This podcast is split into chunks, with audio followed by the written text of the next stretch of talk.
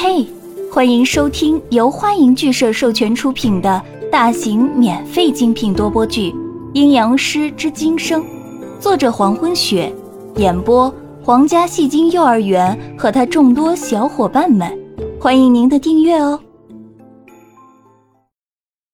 第九十一章，手中的书悄然滑落，文人暖竟然落下泪来。你是来娶我的吗？站在门口的百高身体一顿，有些不知所措了，因为他看到文人暖的泪花，明明都哭了出来，脸上却还是像平常那样温柔的笑着。盛轩，会是你来娶我吗？说到这儿，脸上的笑容愈发温柔，可是眼中的泪花却越聚越多。倚在门口的百高。不知道该怎么回答了。上次百高告诉他他认错人以后，文人暖竟然直接昏死过去，然后宋子阳就把他打成重伤。他承认上次说话是他的口气太过猖狂，可是他真的没有要文人暖消失的意思。可是百高真的不知道该怎么告诉此时正在微笑流泪的文人暖。另一旁，坐在后院的宋子阳听到屋里的说话声，就问道：“阿暖，你怎么了？”说着，从后院走了进来。进屋之后，就看到文人暖泪流满面的样子，而百高就站在书屋门口。怎么回事？下一秒，宋子阳的声音再度响起。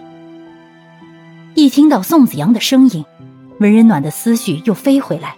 转身解释道：“是我一时认错人了，以为是看到了故人，就忍不住。”看着文人暖眼角含泪、微笑转身的样子，宋子阳的死寂的眼眸眨动了一下，想到一个让文人暖转移注意的事：子安饿了。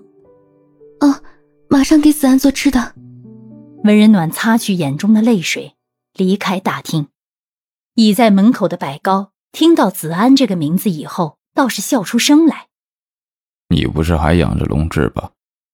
宋子阳没有搭理这个问题，直接告诉百高：“有事就说。”好。百高直接切入主题：“你这两天看到过朱娥吗？”有。宋子阳回答：“你知道这代表什么吗？”百高卖着关子，没有直接说出来。宋子阳这才正眼看向白高，眼眸里一片死寂，说：“这点你还没有猜到吗？”白高也是看着宋子阳的眼睛。朱娥大量出现，只能说明人，吃人的人出现了。宋子阳听到以后，还是一片冷漠，并没有太大的改变，因为这一点，宋子阳在昨天晚上就已经知道了。从朱娥和宝莎开始出现，宋子阳就已经开始怀疑，能够把吃人以后的残渣变成会飞的朱娥和宝沙，只有一种人可以做到。直到亲眼看见那个叫桑的男人，才确定，吃人的人真的出现了。人中的猛兽，猛兽中的王。在百高说完话以后，两个人一时间都在沉默着。吃人的人，猛兽中的王也已经出现了。在这个世界上，每个种族都有狩猎者。从世界上诞生人类这个种族开始，人类中靠吃人为生的狩猎者也就随之出现了。从上古洪荒时期，历经数万年，人类的种族只要还在延续，这种靠吃人为生的狩猎者就会一直存活下去。他们能够驾驭罕见的妖魔鬼怪，也能控制自然中的各种生灵。他们是人类的狩猎者，是凌驾于人类之上的人。而昨晚，宋子阳看到的那个叫桑的男人，就是吃人的人，猛兽中的王吗？沉默许久以后，宋子阳才开口：“我见过那个人，是谁？”百高问着。他也是在昨天看到朱娥以后才开始怀疑的。今天再度看到大量的朱娥，就更加不安了，所以来找宋子阳一起协商。他叫桑，宋子阳回忆着，他的眼睛里充满了平静。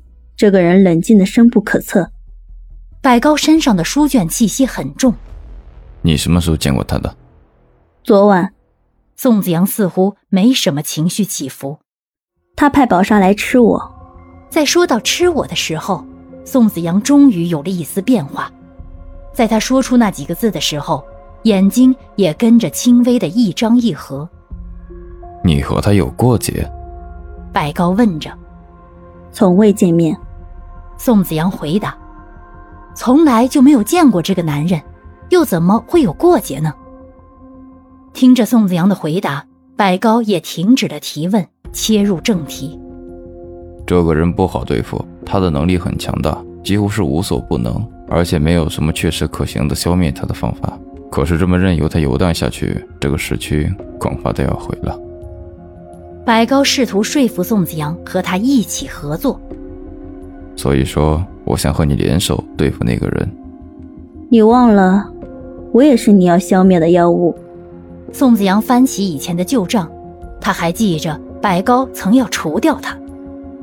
原来你记仇。白高惊叹着，真是看不出来。不过你也是阴阳师，你有责任救人。白高试着说通宋子阳。我们一起联手合作，把那个恐怖的人除掉，这也是为了所有人好。感谢您的收听，如果喜欢，请点击订阅、转发、评论哟，爱你们，比心。